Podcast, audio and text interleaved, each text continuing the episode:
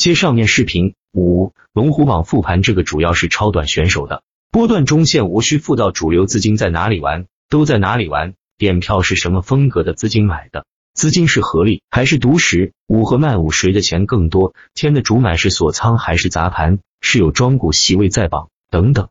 六龙头股复盘基本上就是梳理出盘面低几条主线了，超线选手可以配合个股复盘，看看有没有接力空间。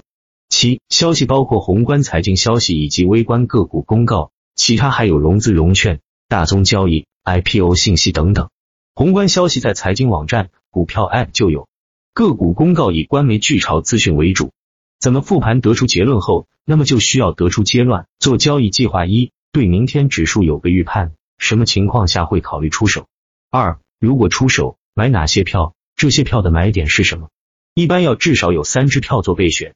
以上两点都是需要考虑到后再出手交易的。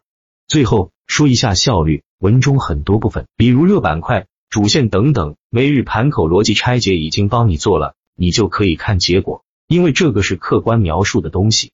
但是价值判断部分必须自己来。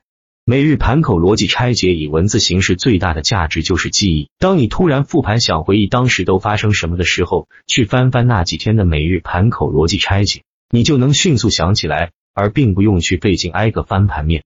好了，关于系统性复盘这个选题就说这些，下次专栏再给大家分享新内容。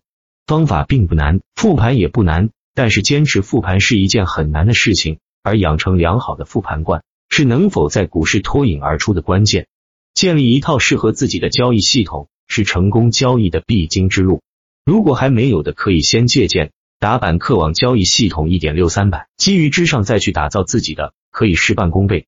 关于交易系统的系列视频到这里就结束了。如果听过一遍没有消化过来的，可以收藏起来，多听几遍。也可以在打板课网上找到文字版本。